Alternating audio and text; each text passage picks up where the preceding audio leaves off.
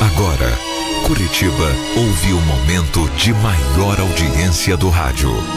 Caiobá FM apresenta Quando eu estou aqui, História da Minha Vida. eu vivo esse momento lindo.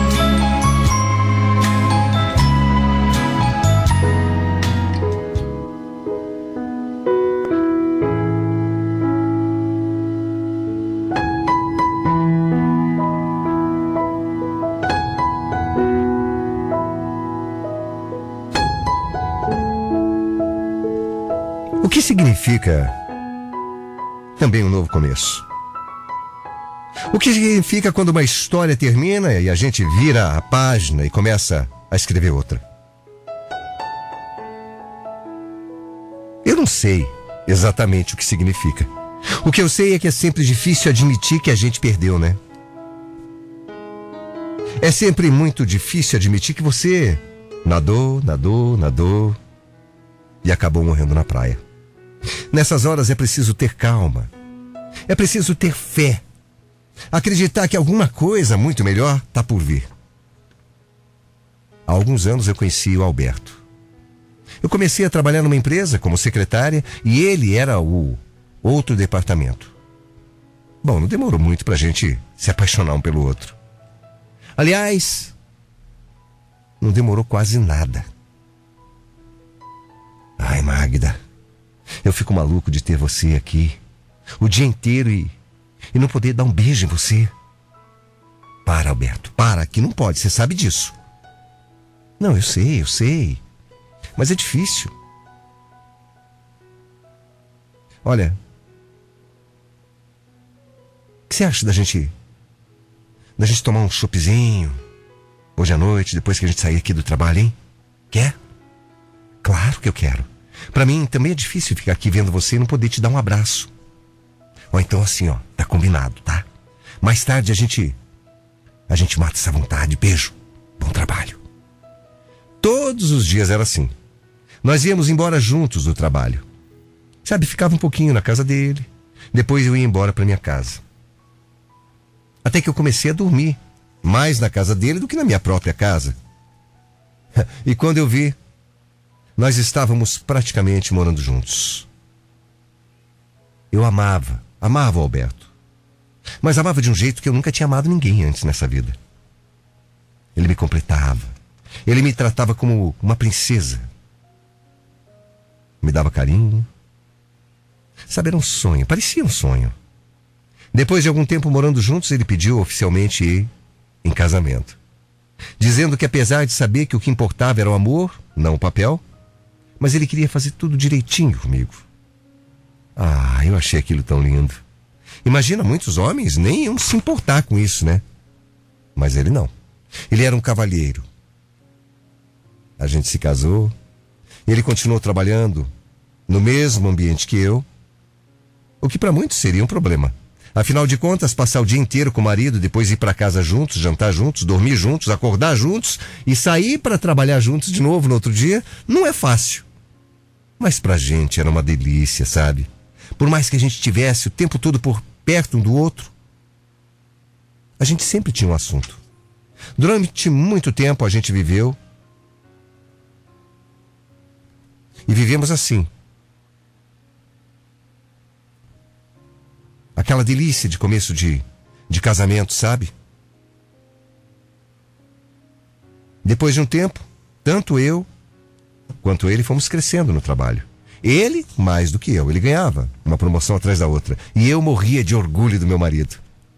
E foi aí que a gente decidiu que era hora de ter um filho. Afinal de contas, a nossa condição financeira, graças a Deus, já era boa naquele momento.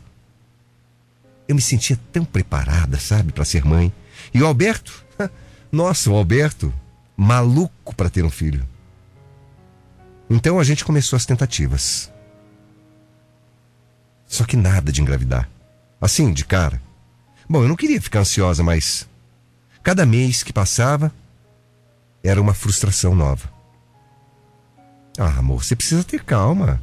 Essas coisas são assim mesmo, tem que ter paciência. Mas já faz mais de um ano que a gente está tentando. Será que não é melhor a gente procurar um especialista? Olha, Se você acha melhor, por mim, tudo bem. A gente pode até procurar, mas eu tenho certeza que não tem nada de errado com a gente. É só uma questão de esperar mesmo. É uma questão de ter paciência. Você vai ver. Mas eu não aguentava mais esperar. E eu quis logo fazer os exames. E depois de mais um tempo de agonia, veio a notícia maravilhosa que realmente não tinha nada de errado. E que uma hora ou outra eu ia engravidar. Bom, isso me deixava mais tranquila. Era para me deixar. Mas passou mais um tempo e nada. E aí, eu comecei a pirar mais e mais. Se não tinha nada de errado, eu tinha que engravidar, poxa.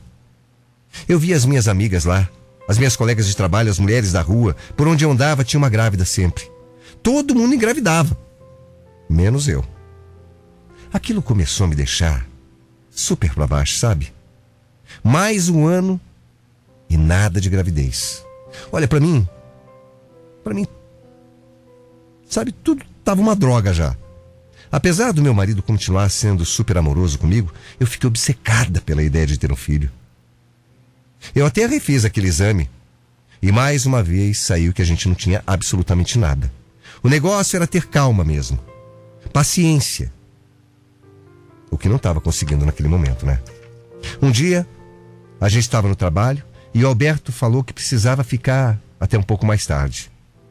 Bom, como a gente sempre ia embora juntos, eu falei que ia esperar. Só que depois, sei lá, eu mudei de ideia, sabe? Falei que eu ia na frente. Que a gente se encontrava lá em casa. Já era tarde. Não tinha mais ninguém na empresa. E quando eu estava indo embora, passei na sala do meu marido para dar um beijo, para me despedir. E eu fui embora. Só que quando eu cheguei no estacionamento, me deu, sabe aquele estalo? Sabe alguma coisa que vem do nada? Volta lá, volta. Aquela voz na minha cabeça. Volta, volta lá. É o então famoso instinto feminino, sexto sentido, sabe? Quando ele chega, quando esse estalo vem, essa voz vem na cabeça, pode ir atrás. Mas pode ir atrás.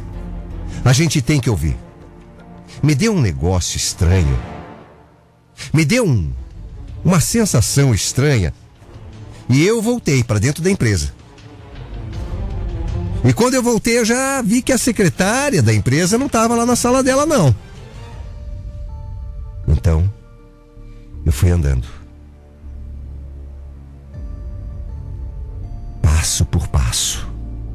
Devagarinho dentro da empresa, até chegar à sala do Alberto.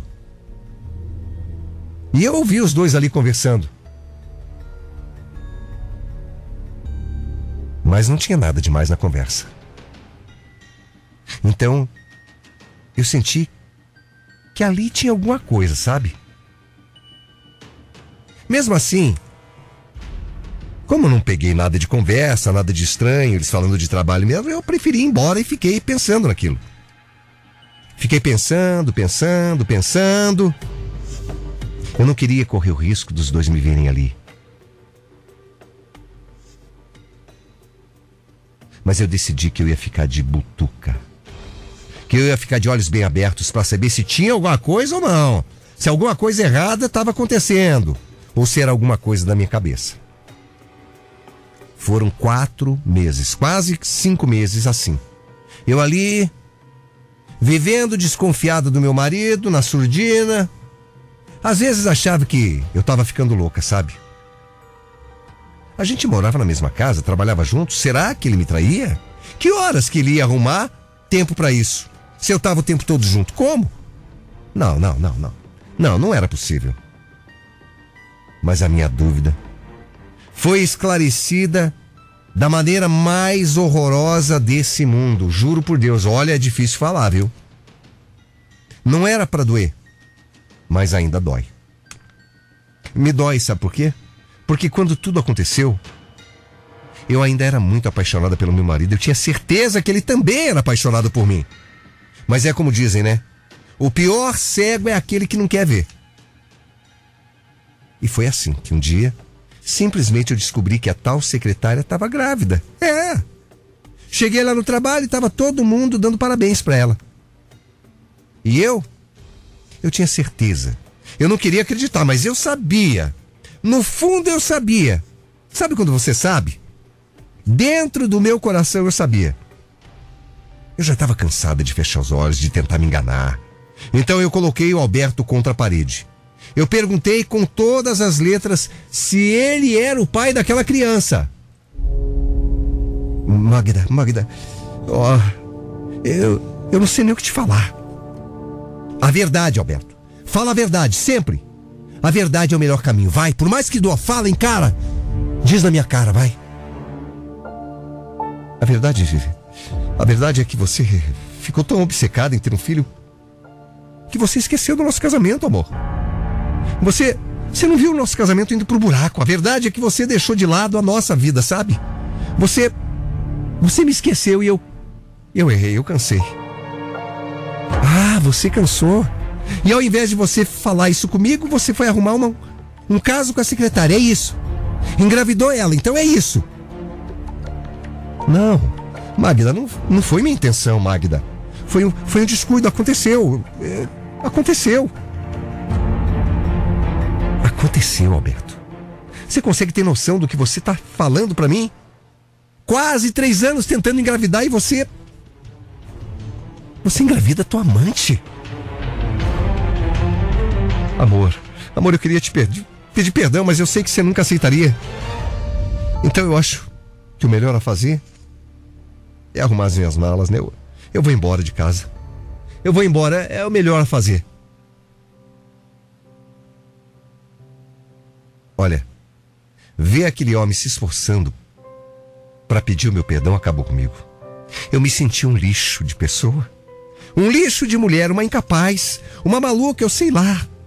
O que, que eu estava sentindo naquele momento? Só que eu coloquei a minha cabeça no lugar.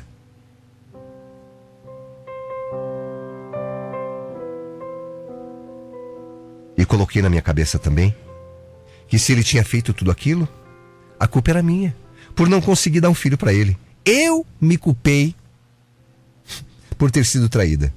Eu me culpei por aquela humilhação toda que eu estava passando. E pior de tudo foi que o Alberto não deixou nem esfriar. Ele saiu realmente de casa e foi direto para a casa da mãe dele, direto. Foi morar com essa mulher, com a secretária. Foi formar a família que eu tanto sonhei para nós dois, que eu tanto sonhei para gente. Sabe? O que me mata é saber que todo mundo sabia o que estava acontecendo. Todo mundo. Menos a idiota aqui. Sei lá, eu acho. Eu acho que eu estava paranoica, sabe? Tantos anos de amor, tanta coisa boa que a gente tinha vivido. O Alberto não esperou nem eu me recuperar daquele trauma e entrou com pedido de divórcio. Um dia ele me entregou os papéis e eu perguntei se aquilo tudo realmente estava tá, acontecendo e era necessário. Mas o que eu ouvi dele me fez desabar. O Alberto falou que precisava logo se divorciar porque ele ia casar com a outra. Hum. Era isso então. O homem que eu tanto amava estava me trocando, me descartando como se eu fosse um lixo. Depois de tudo, ele não estava nem aí para os meus sentimentos, nem ligava mais para mim. Eu ficava pensando, sabe a que ponto as pessoas chegam? Como é que a gente pode se enganar tanto com alguém? Sabe, hoje, hoje eu estou naquele processo de tentar me reerguer. Mas não é fácil. Eu acabei pedindo as contas do trabalho, mesmo sendo um lugar que eu amava trabalhar. Que eu ganhava bem. Mesmo precisando do emprego, eu larguei tudo. Pedi as contas. Eu tento não me colocar numa posição de vítima, eu tento. Até tento ser forte. Mas tem dias que não dá. Tem dias que a minha vontade é de sumir, de desaparecer. Como é que alguém consegue ser tão cruel, sabe? Egoísta. Eu fico só olhando as fotos nas redes sociais, vendo as fotos dele com ela. E eu só sei chorar. Tudo isso. Tudo isso aconteceu num momento tão ruim da minha vida. Eu, eu não consigo ainda ver nenhum lado bom nessa história. Eu não consigo olhar para isso e falar: olha, isso está me trazendo alguma coisa de bom, um aprendizado. Não, nada disso. Eu não consigo sequer olhar para as fotos. Eu sofro por não ter podido realizar o sonho de ser mãe. E confesso, sofro por ser uma pessoa fraca.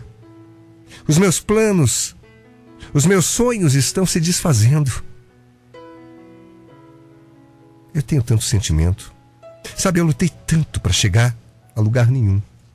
Lutei tanto e não cheguei a lugar nenhum. Eu vou tentar ter calma. Estou tentando ter fé acima de tudo. Acreditando que dias melhores virão. Porque a minha vontade é de morrer. A minha vontade é de morrer.